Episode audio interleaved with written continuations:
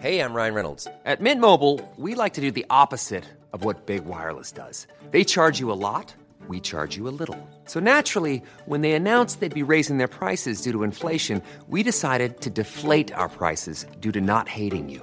That's right. We're cutting the price of Mint Unlimited from $30 a month to just $15 a month. Give it a try at mintmobile.com slash switch. $45 upfront for three months plus taxes and fees. Promo rate for new customers for limited time. Unlimited more than 40 gigabytes per month. Slows. Full terms at mintmobile.com.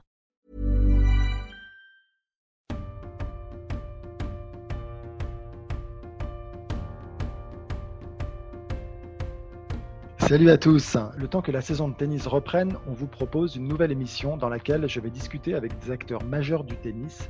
L'émission est diffusée en intégralité sur toutes les plateformes de podcast. Les meilleurs passages sont diffusés sous forme de séquences vidéo sur le site eurosport.fr. Notre premier invité, Gilles Simon. Salut. Salut Arnaud. Alors, Gilles, je sais que tu as l'habitude de dire ce que tu penses, d'ailleurs, et ça tombe très bien, voilà, sans langue de bois. Euh, quelques sujets euh, à traiter. On reviendra sur euh, ton parcours, ton palmarès un petit peu plus tard, mais euh, pour commencer, comment tu vas? Comment tu as vécu euh, ce confinement à 35 ans, avec une vie de famille, euh, éloignée donc des cours peut-être? D'ailleurs, voilà, comment ça s'est passé de ton côté, tout simplement? Comment tu vas? Très bien. Très, très bien. Un peu trop bien même, peut-être. Euh, c'est ouais, j'ai fait beaucoup d'années sur le, sur le circuit, j'ai toujours beaucoup joué. Non, j'étais bien, j'étais bien là, sans, j'étais bien en repos et sans tennis, et surtout avec euh, euh, la conscience tranquille. Tu sais, de te reposer sans qu'il y ait de tournoi, sans te dire que tu dois aller t'entraîner, sans te dire que voilà, ça a été un, quelque chose de très particulier, mais que j'ai très bien vécu. Tu n'as pas, pas pris ça comme quelque chose de stressant avec l'inquiétude de ne pas savoir quand la reprise euh, aurait lieu? Tu t'es pas posé toutes ces questions, tu as plus pris le truc comme euh, justement je me pose et je me repose et ça me fait du bien. Oui, mais ce, qui est, ce que je te disais, c'est ce qui est difficile en général, c'est quand tu te poses, tu le fais rarement avec la conscience tranquille. Soit en fait, quand tu te poses, c'est que tu es blessé. Ouais. Donc tu vois les autres qui jouent, tu as les boules. Euh, soit quand tu te dis je me repose, bah, tu sais que tu devrais t'entraîner. Enfin, la seule pause, c'est la pause hivernale en dehors des blessures. Et bon, bah, faut s'entraîner, faut machin. Tu peux. C'est rare les moments où tu peux vraiment rien faire. Euh, tu sais, un repos euh, bien mérité qui rentre, on va dire, dans ton, dans ton programme. Tu as ta semaine de vacances, des semaines de vacances dans l'année, tu en as deux quasiment au maximum, et tu sais que derrière, il faut euh, travailler tout de suite pour être prêt, pour rejouer, etc. C'est lié quand même à notre sport. Donc euh, là, finalement, quand tu as une pause comme ça, un peu forcée, puis tu te dis, mais non, mais je vais reprendre super tard, donc ça n'a aucun sens d'aller m'entraîner à mon âge, euh, 5 heures par jour, euh, tu vois, à 35 ans. Bah, du coup, tu, ouais, tu, tu, tu fais beaucoup moins. Euh, là, tu vois, à partir d'aujourd'hui, je pense qu'on a encore deux mois jusqu'à la reprise, en tout cas officielle. Et tu dis, bah là, j'ai encore le temps de m'entraîner, donc pendant deux mois, j'ai pu simplement être à la maison, profiter de ma femme, mes enfants, etc. Euh, comme tu dis, vie de famille, euh, dans un contexte particulier, mais en tout cas d'avoir le temps d'être là. Et c'est quelque chose que j'ai jamais eu finalement de toute ma vie. Et donc, ça a été fabuleux pour moi. Mais euh, tu t'es quand même entretenu un petit peu physiquement, tu as pu faire des choses où tu as vraiment coupé? Non, pas tant que ça. J'ai vraiment, j'ai vraiment pas fait énorme. Après, bon, c'est chacun, chacun le fait comme il sent. Moi, j'estime que en deux mois, j'ai de quoi me remettre en forme doucement. Euh, donc, c'est un peu une, une limite que je m'étais mise dans, dans la tête. Euh, donc voilà, j'attendais les annonces de l'ATP de savoir jusqu'à quand, enfin voilà, quand c'est repoussé, repousser, etc. Là, c'est le 31 juillet. Euh, donc là, je commence à m'y remettre. Et tout va bien en fait, parce que à mon âge, il y a aussi beaucoup de, de douleurs à faire passer. Et, euh, et ben finalement, certaines douleurs là ont complètement disparu. Alors on verra quand je vais reprendre. Je vais pas te parler des problèmes de dos, d'avoir rien fait finalement. Bah il n'y a pas une nuit où je me bloque le dos, il n'y a pas une nuit où j'ai mal à la nuque, j'ai pas. Enfin voilà, toutes, ces, Ouais. toutes ces choses-là sont en train de passer. Ça fait aussi beaucoup de bien. J'ai juste l'impression que c'est très différent à chaque âge. De d'extérieur, je me suis dit que euh, le meilleur âge, ça devrait être d'être à 25 ans ou 26 ans quand ça t'arrive. Quand tu es déjà arrivé sur le circuit, euh, que tu tu t'es déjà confronté à certaines limites, si tu veux, dans ton jeu et que tu peux profiter de cette période-là pour t'entraîner beaucoup, régler des choses sur le terrain parce que tu as encore le corps qui te permet de t'entraîner des heures et des heures et voilà. Et je pense que c'est la période, enfin, c'est l'âge le plus facile à gérer. Je pense que quand tu es jeune, comme tu dis, bon, bah, de toute façon, euh, tu vas faire des heures, tu t'entraînes, tu t'entraînes, tu t'entraînes. Euh, tu fais ça depuis un moment, puisque bah, euh, enfin, bah, voilà, tu te rappelles quand tu avais 20, 20 ans, euh, tu t'entraînais, ça allait le lendemain. Quoi. Et ainsi de suite. Et à notre âge, bah, tu te connais mieux, mais par contre, tu as quand même les contraintes de ton corps. Comme tu dis, entre, il y a un équilibre à trouver pour moi entre ces douleurs que je dois faire passer depuis un moment, avec lesquelles je compose, mais quand même s'entretenir pour sentir que, voilà, tu, moi, je sens bien que je pouvais plus m'arrêter en fin de carrière. Je m'arrêtais une semaine, j'ai l'impression qu'il fallait trois semaines pour être en forme. Donc là, forcément, deux mois où tu lèves le pied, bah, ça fait un peu peur. Quoi. Ce qui est rassurant, c'est que j'ai encore quand même deux mois pour me remettre en forme. Et je me dis aussi, c'est long. Bon, donc tout va bien. Euh, je sais que je crois, je crois que tu as comme surnom, je ne sais pas qui, t'a surnommé comme ça, le prof. C'est Nico. C'est Nico. Nico Mahu. Euh, tu t'es reconverti en prof euh, avec tes enfants là pendant le confinement? Ouais. Ouais, ouais. Bah, écoute, tu as pu les encadrer jusqu'au bout. Tu as réussi à rester patient et calme? Ouais, dans l'ensemble, ouais, dans l'ensemble, je suis très patient quand même. calme, pas forcément, mais je suis très patient. Et c'est d'ailleurs pour ça que quand non, je peux m'énerver, ça je crois que tout le monde le sait. Euh, sur le terrain, je suis un petit peu moins patient, mais dans la vie, je suis très très très patient. Donc il en faut beaucoup pour m'énerver, mais ça reste possible. Bon, dis-moi, il y a un sujet là qui est pas mal euh, revenu ces derniers temps, euh, la gouvernance dans le monde du tennis. Je sais que tu en as déjà parlé ces derniers jours. J'aimerais bien ton analyse de la situation, mais surtout, toi qui connais parfaitement les rouages, puisque tu as été au Player Council, je crois, pendant, pendant de, quelques années voilà, pendant quelques années, tu vois, dix ans. Euh, tu en es sorti aujourd'hui. Mais juste replante un peu le décor parce que c'est important de. Moi, ce que j'aimerais, c'est que tu fasses comprendre quel est le poids, l'influence finalement de ces. Euh, euh, de, ces parties, si tu veux, au sein de l'organisation de l'ATP. Est-ce que, bah, parce que là, tu as été dedans, donc tu peux vraiment en témoigner, quel, est, quel a été votre pouvoir finalement auprès des dirigeants de l'ATP bah, c'est une, en fait, c'est une situation qui est, qui est difficile liée à une structure qui est, on va dire étonnante. On va choisir ce mot-là. on a euh, un, gros problème à ce niveau-là puisqu'on a à peu près, euh, enfin c'est pas à peu près, on a sept acteurs différents euh, dans la gouvernance du tennis mondial avec l'ATP, la WTA, l'ITF et chaque grand chelem qui finalement est indépendant et décide seul. Euh, ce qui fait que ce que j'ai toujours regretté, c'est que tu n'as personne qui est entre guillemets au-dessus et qui va penser au tennis dans son ensemble. Tu vois, on, est là par exemple, et, ça a été très marquant là pendant cette période-là. Euh, ça va mal, parce que bah, y a des tournois qui sont annulés. Enfin bon voilà, c'est l'économie du tennis, des petits tournois qui va souffrir, les gros tournois aussi, puisqu'on se rend compte que des grands chefs ont besoin d'être joués, etc. pour payer leurs salariés, faire enfin beaucoup de choses. Et donc c'est le moment où tu te dis, et c'est, enfin moi c'est ce qui m'a frappé. Je me suis dit, bah là ça, ça devient vraiment frappant que c'est un problème. Parce que là, c'est un peu un sauve qui peut général. Chacun essaie de sauver euh, son tournoi, sa date, etc. Et tu n'as personne, si tu veux, au-dessus de tout ça qui déciderait quel est l'intérêt du tennis. Tu vois, on pourrait, on pourrait facilement tomber d'accord en en discutant, de se dire, euh, bah ouais, dans le tennis, les quatre tournois les plus importants sont les grands chefs, faut essayer de les enfin, on pourrait, mais tu n'as personne qui est capable de le faire, qui n'a autorité entre guillemets sur les autres pour le décider. Et c'est ça qui est, je trouve, extrêmement euh, frappant dans notre sport et qui donne, bah voilà, quand tout va bien, chacun essaie de s'arranger, de négocier avec les autres. Euh, j'ai eu beaucoup de discussions avec, euh, quand j'étais au Players Council, avec l'ITF notamment, où c'était toujours très compliqué dès qu'on parlait des Jeux Olympiques, de la Coupe Davis, savoir s'il y avait des points, pas des points, etc. Mais voilà, aujourd'hui, tu peux, on est, on, est quand même un sport majeur et tu peux avoir une décision ou un tournoi. Là, par exemple, des tournois du Grand Chelem peuvent décider, bah, moi, je vais organiser le tournoi. Tant pis s'il n'y a pas tous les joueurs, vient, vient qui veut finalement, ou vient qui peut aussi avec le, avec le virus et les contraintes. Et du coup, l'ATP, à côté de ça, va dire bah, en fonction, peut-être je vous donnerai des points, peut-être je vous en donnerai pas. Tu vois? Et, c'est. Enfin voilà, je trouve que ça ne, ça ne peut pas bien fonctionner dans un sport quand, euh, bah, quand c'est pas clair. Quoi. Quand à un moment, il n'y a pas quelqu'un qui, qui, décide que pour l'intérêt du tennis et pour l'intérêt du sport en général, ce sera ça en priorité, ensuite ça, ensuite si on peut ça, etc. etc. Et que chacun fonctionne euh, de son point de vue. Toi, tu as, pas mal critiqué, d'ailleurs, tu as parlé du bal des focus, je crois, euh, pour te paraphraser.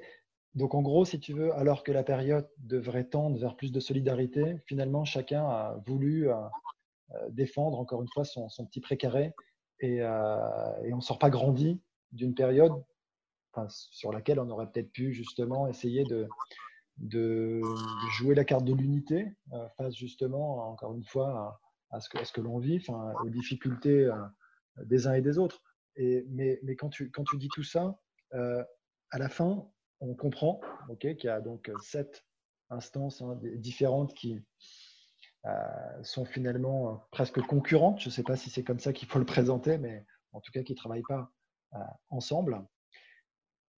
Toi, aujourd'hui, comment, est-ce qu'il y a des solutions, est-ce qu'il y a des leviers justement pour que ça évolue dans le bon sens? Comment tu vois les choses? Comment tu les verrais finalement? Parce qu'avoir quelqu'un donc ok qui supervise l'ensemble, très bien, mais comment Enfin, avec qui? C'est aussi toutes les questions. Est-ce que c'est pas finalement, c'est pour ça que je reviens un petit peu aux joueurs, est-ce que ce ne sont pas les joueurs qui peuvent mettre un, gros coup de pied dans la fourmilière bah, à 2000%, et c'est surtout, surtout, surtout en général aux joueurs que j'en, veux à travers ce truc-là, parce qu'ils avaient l'occasion là pendant, pendant plusieurs mois de s'organiser. Et finalement, quand je dis que c'était le bal des focus, c'est parce que voilà, on a une date entre guillemets qui se libère. On a en plus avec les Jeux Olympiques une fenêtre qui s'est ouverte, enfin des semaines qui étaient réservées pour les Jeux Olympiques qui sont là. Et quand je dis que c'est le bal des focus, c'était dans le sens où, bah voilà, aujourd'hui un Grand Chelem est plus puissant que les autres tournois.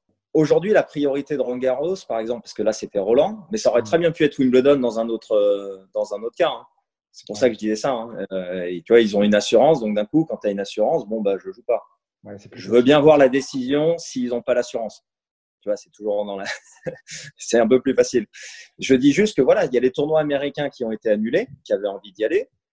Tu as euh, Roland Garros qui va être annulé, qui a envie d'y aller. Tu as euh, sur cette date-là déjà euh, l'exhibition de Roger qui est prévue. Tout le monde veut la place. Et en fait, à partir du moment où on fonctionne, comme on a dit, en, en chacun pour soi, eh ben c'est le plus fort qui gagne. Bah, le plus fort, c'est un grand chelem. Voilà, c'est réglé. Donc Roland Garros, de par sa position de force, a dit bah, Moi, je me mets là. Mais de la même façon que quand Federer avait décidé de mettre son exhibition, il l'a mise parce qu'il trouvait que c'était des semaines plus faibles et ça a fait mal à des tournois comme Metz et Saint-Pétersbourg. Donc le lead, en fait, il doit être pris par les joueurs à un moment, c'est ce que tu dis finalement? En fait, pour moi, les joueurs, les joueurs si tu veux, s'ils avaient été à un moment donné capables de comprendre quelque chose de très simple, que la pire des choses qui peut arriver pour les joueurs, c'est qu'on puisse leur parler indépendamment aux uns des autres. Qu'on puisse avoir l'accord de Federer ou l'accord de Nadal ou l'accord des joueurs français ou l'accord des joueurs américains dans quelques décisions que ce soit. Parce que finalement, tu prends un tournoi comme Roland Garros. Roland Garros va se dire bon bah moi je dois le jouer. Sa mission c'est de c'est ses emplois, c'est ses salariés, c'est sa mission fédérale aussi si tu veux à l'année, elle a besoin des revenus, c'est sa construction de stade, c'est beaucoup de choses. D'accord? Donc Roland Garros est dans son rôle, dans le contexte, c'est pour ça que je disais ça, dans le contexte euh, actuel, de dire, attendez, moi, le plus important, c'est que je sauve tout ça, d'accord? Donc, je mets mon tournoi à cette date-là, et vient qui veut. Parce que finalement, elle peut pas mettre le couteau sous la gorge. La seule chose que peut faire Roland Garros, c'est dire, moi, je mets mon tournoi à cette date-là, je donne le prize money, et vient qui veut. Et donc, forcément, tu sais comment ça marche. Toi, tu es joueur français, ils se doutent qu'ils vont avoir des joueurs français. Ils ont appelé Rafa avant parce qu'il a quand même gagné 12 fois le tournoi. Et finalement, tu sais très bien qu'un tournoi comme Roland Garros, s'il y a Nadal, on va dire s'il y a que 50 joueurs qui peuvent venir, imagine avec les contraintes, mais que tu as 50 Européens, que tu as 4 top 10, dont Nadal, les joueurs français, machin, etc., quelque part, ça marche. Moi, ce que je dis, c'est que si les joueurs étaient organisés de manière à ce que tu ne puisses pas avoir que quelques joueurs et que tu fonctionnes d'une manière où tu as tous les joueurs ou tu ne les as pas, et que tu ne peux pas avoir l'accord de des joueurs français, tu ne peux pas avoir l'accord de Nadal, tu ne peux pas avoir. C'est l'accord de quelqu'un d'autre que tu as.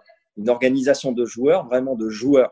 Les joueurs dans ces situations-là, dans ces situations-là, au moins, seraient en position de force et surtout seraient juges de ces trucs-là. Et pourraient dire à un tournoi, attends, attends, attends, là, ce que tu as fait en décidant de ton côté, nous, on ne viendra pas. Et là, c'est terminé. Et obligé quelque part, du coup, tous les tournois et toutes ces organisations à travailler ensemble et à avoir l'accord des joueurs. Et là où les joueurs sont très faibles pour moi dans leur organisation, c'est que finalement tout le monde se passe de leur avis. Chacun fait son truc en disant je mets mon tournoi et bien qui veut. Et finalement, la vie des joueurs n'existe pas là-dedans et n'a jamais existé. C'est ce que j'avais déjà constaté quand j'étais au conseil des joueurs à l'ATP.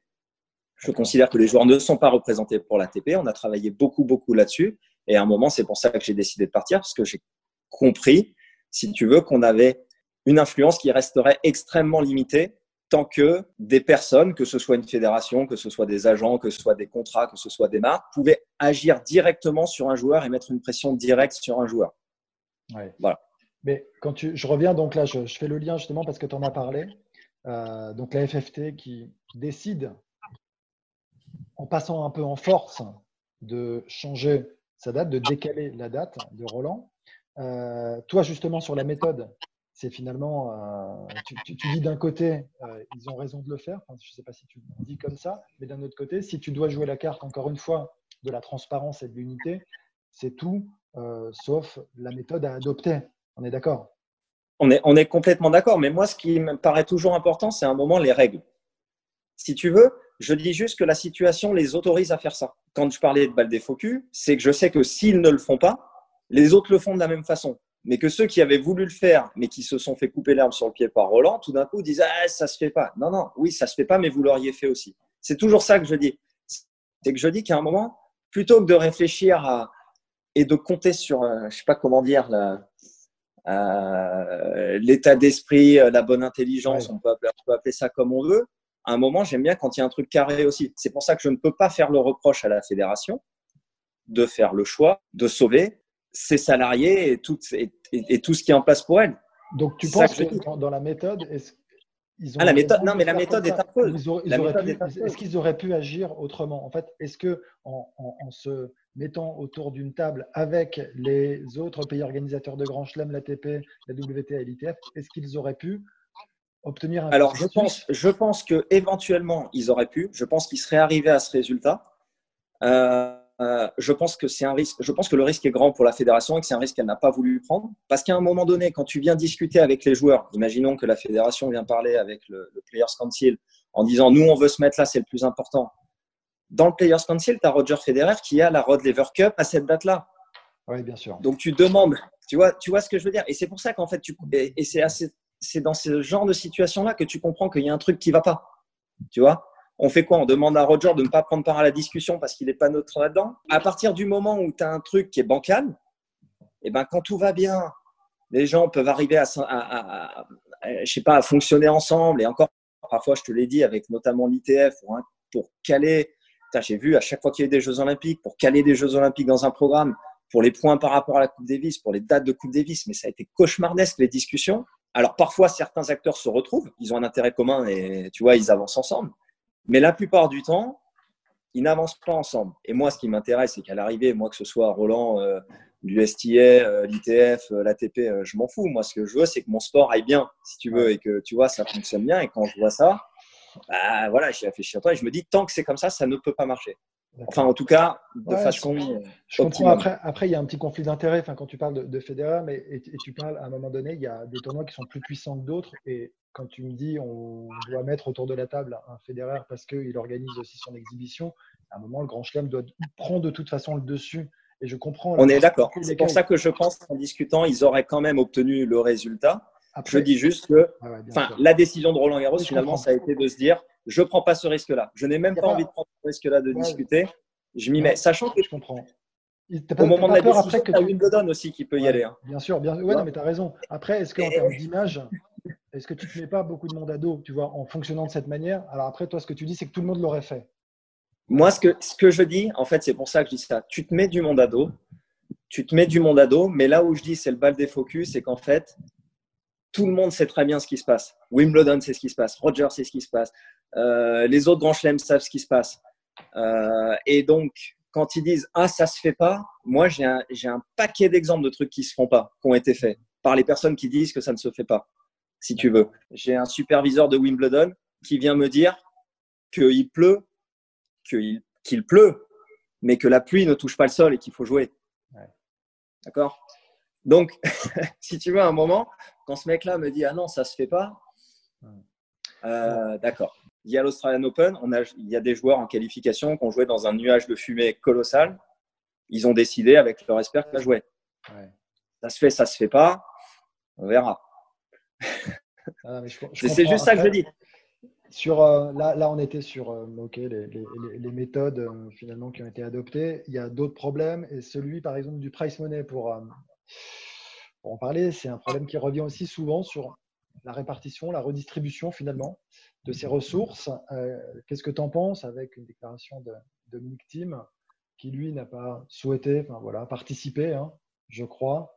Euh, je crois que c'est la, pour moi, c'est la même chose. C'est aux joueurs de s'organiser en fait. À partir du moment où les joueurs ne s'organisent pas et à partir du moment où les joueurs n'ont aucune influence, tu laisses tous ces choix-là dans les mains d'autres personnes. Un directeur de tournoi, de, il a envie de payer les tout meilleurs une fortune mhm. et il a envie et les autres joueurs le gênent. Enfin, je t'apprends rien, mais c'est comme ça. Les qualifications le gênent. Alors c'est ça qui est étonnant et c'est ce que je dis toujours. En Grand Chelem, on parle que du prize money du perdant du premier tour, jamais le prize money du vainqueur. Mais 40 millions au vainqueur, tout le monde s'en fout. Par contre, le prize money du premier tour, à chaque grand chelem, on t'en parle parce que celui du premier tour, c'est un loser, il a pris ça, il a fait qu'un match, il est nul. On considère qu'il est déjà trop payé. Le mec est dans les 100 meilleurs joueurs du monde. Quand, tu dis, euh, on, parle, Donc, qui c'est le on de, qui tu parles là bah, si, je prends à chaque fois qu'il y a une augmentation du premier tour, tu prends dans n'importe quel euh, média, euh, n'importe quel journal, n'importe quel truc, on te parle du prize money du premier tour. Le perdant du premier tour prendra 30 000 euros, 40 000 euros, 50 000 euros. Avec toujours un exemple alors en général, d'un match de filles, parce qu'elles ont que 2-7 et pas 3-7, où tu as forcément une fille qui va prendre un 6-1, 6-0 au premier tour, qui aura perdu en 50 minutes et qui aura pris 50 000 euros et qui est surpayée. On ne parle jamais du prize money du on parle, on parle de quatre tournois simplement qui, à la fin, euh, sont réservés à une élite quand même, les 100 premiers. 100, meilleurs joueurs du monde. Mais c'est pour ça que je te dis ça. Déjà, le prize money des rangs. Ça sert à financer. Euh, c'est ce qu'on essaye d'expliquer. C'est ce qu'on essaye d'expliquer. Mais dans, l'inconscient collectif, c'est pas ça. Tu as quelqu'un qui est nul, qui a pris 6-1-6-0 en 50 minutes et qui mérite pas d'être payé 50 000 euros. Donc, c'est pour ça que je dis ça. Tu donnes. Regarde, tu prends les exhibes. Il y a un nouveau format d'exhib qui marche maintenant. C'est euh, tu prends 8 joueurs et tout l'argent va au vainqueur. Zéro pour les autres. Tu les as vus, ces exhibes qui arrivent parfois? Oui, je il y en a eu à Indian West, il y en a eu, il y en a eu en Autriche. Il y en a eu... Ce que je veux dire, c'est que tu as, tu as des tournois euh, avec le système de garantie, avec tout ça, qui fait que déjà tout l'argent va aux meilleurs. Les sponsors vont automatiquement payer les meilleurs qui gagnent. Les garanties vont être données aux meilleurs joueurs. Mais même dans le prize money, nous joueurs, on a toujours dû limiter la casse parce que des tournois, par exemple, il y en a une fois où c'est Indian Wells qui avait proposé ça et, euh, euh, c'était à, euh, il avait proposé un million au vainqueur à Indian Wells. Le prize money du premier tour, c'était 7500 dollars. Donc, tu sais, on essaie toujours de voir le ratio entre le perdant du premier tour et le vainqueur. Et on est, par exemple, à l'époque, quand j'en parlais, c'était Gilbert Isam qui était directeur de, Roland. Lui, il voulait réduire ce ratio-là, si tu veux le ramener de 1 à 80. Indian Wells, c'était à 1 à 150. Et le président de l'ATP, euh, à ce moment-là, avait dit non, je la refuse, cette augmentation de prize money, parce qu'à un moment, tu ne peux pas continuer de donner tout au meilleur et considérer que les autres qui viennent au bout du monde, tu vois, 7500 dollars, ça t'a pas payé ni, enfin, tu vois, entre ton billet, machin, les chambres d'hôtel, enfin, tu es déficitaire à chaque tournée là-bas. Mais ça passe parce que personne n'a envie de payer ses joueurs. Qui a intérêt à, veiller sur ces joueurs-là? Les joueurs eux-mêmes. Parce que les joueurs savent que c'est dur d'être dans l'essence, savent que les autres ont besoin de s'entraîner, etc. Mais il faut qu'ils s'organisent parce qu'en dehors du cercle des joueurs, dans l'inconscient, un mec qui est centième, c'est un loser. C'est un mec qui va prendre 2, 2 et 2 contre Djokovic au premier tour. Euh, c'est un mec qui est mauvais, c'est un mec qui gagne rien et donc il euh, n'y bah, a pas de raison de le payer plus. Et tu te retrouves avec un sport où tu as un milliard de fans, des prize money, machin, mais finalement le centième mondial qui galère. Et s'il paye un coach qui gagne zéro. Je, je, comprends, mais à un moment, c'est pas. Comment dire Tu parlais de règles. Il faut mettre des règles en place, même sur les tournois dans l'absolu, pour justement que cette redistribution soit peut-être plus euh, équitable. Mais euh, quand, quand, tu parles du price money global, qui est peut-être pas extensible non plus, enfin, alors là, tu parles de Larry Ellison qui peut mettre euh, tout l'argent qu'il veut, il, en a beaucoup. Mais pour, pour les autres, c'est quand même différent. C'est grâce aux, partenaires, aux sponsors et autres parfois. Mais euh, je me dis que de toute façon, tous les meilleurs seront toujours là pour gagner les grands tournois, quel que soit le chèque à la fin. Parce que, donc, on, peut quand même réduire le chèque. Mais on peut, on peut, on peut considérablement réduire. Pouvoir, à un moment donné, rééquilibrer un petit peu sur le parcours la redistribution du price money. C'était, c'était il y a quelques années, euh, j'avais vu un article sur, sur, sur Roger qui avait fait 6 millions de prize money et 70 millions. Donc, euh, c'est sûr que c'est pas le prize money qui a dans l'année en dehors avec ses contrats en dehors. Donc, c'est pas ça. Non, mais ce que je te dis, c'est que tant que tu es à l'ATP, l'ATP ne te représente pas toi en tant que joueur. L'ATP, c'est l'ATP Tour. Donc, s'il y a les joueurs, il y a les tournois. Donc, quand tu es président de l'ATP et que tu prends des décisions pour ton circuit, tu prends en compte les demandes des joueurs et tu prends en compte les demandes des tournois. Donc, les joueurs, eux, ont intérêt à remettre de l'argent à la base. Les tournois, eux, n'en ont aucun et n'en ont pas envie. Donc, finalement, c'est pour ça que le, le champ d'action, est, si tu veux, est limité à un moment. Et c'est pour ça que je dis que l'ATP ne représente absolument pas les joueurs, mais représente d'une manière générale, et ça, ça serait trop long à expliquer, les tournois. Tu as dit là, en parlant du Big 3 ou Big 4, enfin on va dire Big 3 ou Big 4, tu as récemment déclaré dans Tennis Break News il faudrait créer du beau jeu, avancer tout le temps comme arrive à le faire Federer. Pour moi, Federer nous fait perdre beaucoup de temps avec ça. Euh, qu'est-ce que tu entends par, par tout ça? On a un discours euh, très orienté euh, dans notre approche du tennis. Là, tu parles de la formation? Oui, je parle de, oui, parce que c'est quelque chose que j'entends depuis que j'ai depuis que j'ai 10 ans, donc c'était là avant que j'arrive ou avant que le truc, mais sur déjà les détections, etc. C'était toujours celui qui est capable de prendre la rente, ces trucs. Ça sera toujours le tennis du futur. je dis toujours, il sera toujours joué par un mec de 2 mètres qui avance et qui frappe fort. Ouais. n'ai jamais vu dans une détection. Bah, tu vois, ça, ça a été. Euh, et, j'imagine que dans d'autres sports, ça doit être pareil, mais c'est toujours ça. et, et, je, et là où je dis ça, c'est que c'est que Federer euh, avec, son, avec son génie incroyable sur le terrain. Euh, je, dis juste qu'il n'y a pas de raison que ce soit plus efficace qu'autre chose. Et, et, je, et, je, et moi, en ayant grandi, j'ai vu des numéros 1 très différents. Et finalement, tu vois, j'en ai vu de, toutes les sortes. Moi, quand j'étais, alors quand j'ai vraiment joué, c'était Sampras. Donc là, c'était un peu le cas. C'est j'avance, je sers. Derrière, il y a eu euh, du Ewi. Derrière, il y a eu, il y a même pu avoir un Rodic qui pour le coup servait fort mais n'avait pas la volée. Bon, après, il y a eu Federer, Nadal, machin, Djokovic. Je dis simplement, ils sont tous très, très, très, très différents et que pour moi, il n'y a pas de raison de mettre en avant une manière de jouer plus qu'une autre, quand bien même celle de Federer est autrement parfois plus agréable, j'imagine, à regarder pour les gens parce qu'il a une manière de créer du jeu, une élégance dans le jeu qui est, qui est mais qui est juste irréel. Et donc, c'est pour ça. Beau, il est beau, il est non, non, mais voilà, c'est pour ça. Et je dis, d'accord, il y a ça, mais le reste gagne aussi. Et que l'impression que j'ai, c'est que dans notre formation, si on se limite à vouloir former des Rogers, bah, si on avait un Nadal à côté, un Joko, un machin, et qu'on essayait de le faire jouer comme lui, ouais. et eh ben voilà. Est-ce que tu n'as pas l'impression, enfin, je ne sais pas si tu as vu The Last Dance, est-ce que tu n'as pas l'impression qu'il y, a, y a Federer et, et, maintenant tout sera toujours l'héritage un petit peu de Federer euh, qui a donné l'impulsion, comme Jordan aurait pu le faire, tu vois, en NBA dans le basket? Et non, mais c'est pour ça, ça n'a rien avec Federer, parce que Federer, c'est magique pour notre sport. Tu vois ce que je veux dire? C'est que c'est que c'est même pas dans notre sport. C'est le sportif le plus aimé de, de intersport. Tu vois le, c'est ça dépasse ça. Tu vois sur la question de la formation, c'est ce que je voulais comprendre. Tu vois, mais moi je dis juste quand on est voilà dans de la formation et quand on a, si on a un Novak, on en fait quoi? Ouais, non, mais en, gros, ce que tu dis, c'est qu'il y, y, a plein de parcours différents, ils sont tous singuliers. C'est très dur. Et je sais que toi, dans ton parcours, justement, tu as toujours été un peu raccroché euh, au wagon tant bien que mal, et c'est ce que tu dis. Mais à la fin, euh, sur le système français, pour en faire vraiment une petite parenthèse, tu as quand même été gardé. Même, il y a toujours des gens qui ont cru en toi et qui ont réussi à convaincre pour finalement aussi te permettre bah, d'avoir eu la carrière que tu as eue, mine de rien. Oui, c'est ce que j'ai dit. J'ai eu la chance quand même à chaque fois d'avoir des personnes qui ont eu confiance ou qui se sont dit au moins, tu vois, il faut voir.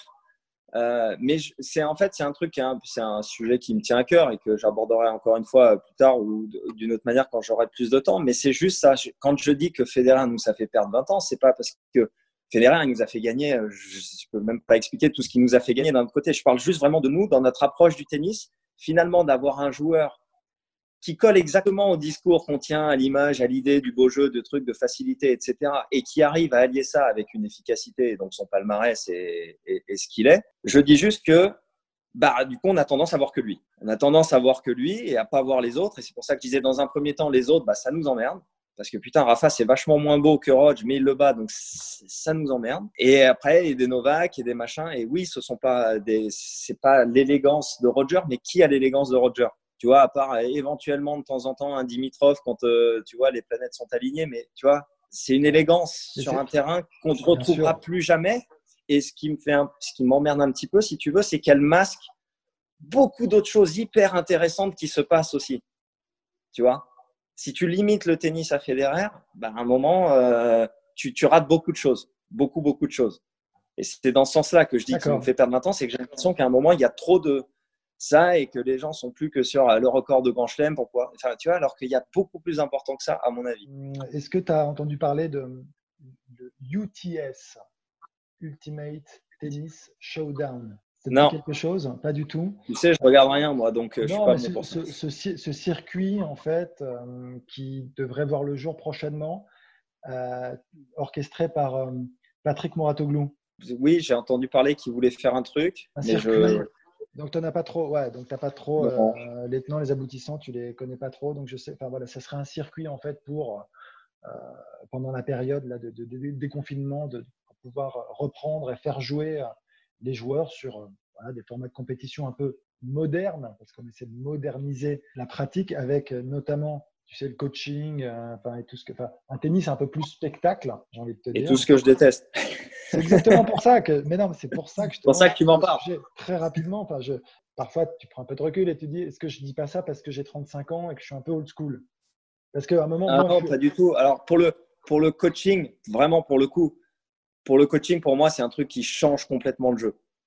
Mais complètement. C'est-à-dire, pour moi, je considère qu'une des qualités très importantes d'un joueur de tennis, c'est de trouver ses solutions sur un terrain. À partir du moment où elles viennent de l'extérieur, déjà, tu rentres dans un truc qui est très différent. Et c'est vraiment une limite qui est là, qui est liée au sport, si tu veux. Et moi, il y en a beaucoup à l'inverse qui disent au school, ils disent, mais t'es con parce que si tu t'arrêtes et que euh, t'es coach et que tu vois, il y a peut-être plein de mecs qui vont vouloir te demander de venir et tout. Je dis, mais non, tu vois, pour moi, ça fait partie. Enfin, c'est vraiment une, une philosophie de jeu où quand tu rentres sur le terrain, tu es seul et tu te démerdes. Mais je te pique un peu comme ça. Parce que moi, je, suis plutôt d'accord avec toi, mais si, si, je m'amuse, je fais un peu le poil à gratter. Est-ce que tu prêches pas un peu pour ta paroisse? Parce que toi, es, on sait très bien, c'est la science du jeu, tu es un fin tacticien. Et donc, tu sais très bien que tu vas un peu grignoter le cerveau de tes adversaires, les faire dérailler euh, et les contrer. Et finalement, est-ce que, ouais, quand, quand, on dit ça, et pourtant je te rejoins, je, t'assure que je suis d'accord avec toi, pour moi, le tennis, c'était seul sur pour le coup. Pour le coup, non, parce que c'est ce que je te dis en termes de timing. Je veux dire, si ça arrivait dans deux ans et que j'ai fini de jouer et que je joue plus et que je passe de l'autre côté, euh, il y a peut-être beaucoup de joueurs qui voudraient me prendre comme coach pour savoir justement ce que je pourrais leur amener sur le terrain. Donc, euh, mais non, je pense que ça fait. Enfin, c'est vraiment l'idée que j'ai quand tu es joueur de tennis. C'est vraiment ça, quoi. C'est tu te débrouilles. Euh, donc, le coach, il est là pour finalement outiller, armer. Et après, pour moi, le coach, il est là. On prépare, on prépare le match. Justement, on trouve les solutions. Tu t'entraînes à trouver des solutions, à comprendre, tu vois, si un joueur ce qu'il a. Mais le joueur, à aucun moment, pour moi, dans un, dans un, dans un match de tennis, c'est un simple exécutant. Le seul cas, à la limite, où ça pourrait être le cas, et on voit des écarts, hein, euh, bah, c'est en Coupe Davis. Dès que tu as un coach sur le banc, tu sais, tous les deux jeux, ça peut aider certains joueurs, en gêner d'autres, etc. Et, certains joueurs sont plus performants dans ce contexte, d'autres le sont moins, parce que, euh, voilà. mais c'est différent. mais dans, cette, euh, dans cette approche, finalement, il y a de, de, vouloir moderniser, il y a cette volonté de rajeunir, si j'ai bien compris le public. Toi, tu en penses quoi de tout ça? Moi, je pense que c'est une énorme erreur. c'est une erreur. Et si tu dis de, de, prêcher pour sa paroisse, je pourrais dire que ceux qui veulent le mettre en place prêchent surtout pour leur paroisse. Ah. Pour aller sur le terrain, pour coacher, pour machin, pour etc. Mais non, mais pour le coup, c'est un sujet sensible. Certains joueurs estiment que euh, ils payent leur coach, que leur coach devrait aussi pouvoir les aider pendant les matchs, etc., etc. Moi, je dis juste simplement, c'est pas un fait anodin c'est pas un fait anodin, c'est vraiment quelque chose qui change le jeu, de pouvoir avoir une aide extérieure sur un cours. Donc tu changes quand même le sport. Voilà. Ouais, c'est pas juste euh, on fait ça pour euh, parce que tu as l'image de Tony Nadal qui est en train de coacher Rafa Roland, elle va être fabuleuse. Ok, on a compris, c'est du média, c'est de ok, mais il se passe quelque chose derrière ça si tu veux. Et à la limite, quand euh, j'étais pour, à la limite, quand tu sais, tu as un peu le coaching sauvage sur le terrain. Tu vois ce que je veux dire? Le mec, il est là, vas-y, dis un truc à la limite rapide. Pourquoi pas à la limite tu vois? Mais vraiment, le vrai coaching, du machin, mais quand tu fais ça, mais tu fais truc et je tape. J'aime pas. Mais c'est justement un des arguments de ceux qui veulent le coaching, justement, quand ils parlent de coaching sauvage, c'est qu'ils trouvent que c'est assez hypocrite, d'une certaine manière, de dire qu'il n'y a pas de coaching alors qu'il existe déjà. Complètement, mais c'est pas la même chose de coacher de, ta, de ton gradin, euh, tu vois, et de dire euh, un truc rapide, euh, putain, il sent rien. Enfin, bon, bref, que de, de faire une stratégie jeu par jeu sur un terrain 7 par 7, tu vois. C'est, enfin, voilà, il y a de la enfin, il y a un moment de travail de constance, je pense. Moderniser, mais, mais, doucement quand même. En tout cas, pas pour aller sur du show, du spectacle. Moi, je suis plus pour éduquer les fans que pour le moderniser, si tu veux. D'accord. Enfin, tu vois, c'est ce que je dis toujours. Un Wimbledon qui est dans la plus pure tradition, les gens attendent quatre jours dans la, dans la, sous la pluie pour rentrer dans le stade. Et quand il pleut, ils mettent le parapluie, ils restent collés au gradin parce qu'ils sont habitués à ça. Mais euh, là, on est un peu dans le truc où, euh, enfin voilà, moi j'ai vu plein de trucs qui m'ont gêné. Euh, jour Roland, j'ai une caméra dans les vestiaires. Euh, j'ai, il y a un moment, j'ai plus dans les toilettes où je me sens bien, si tu veux.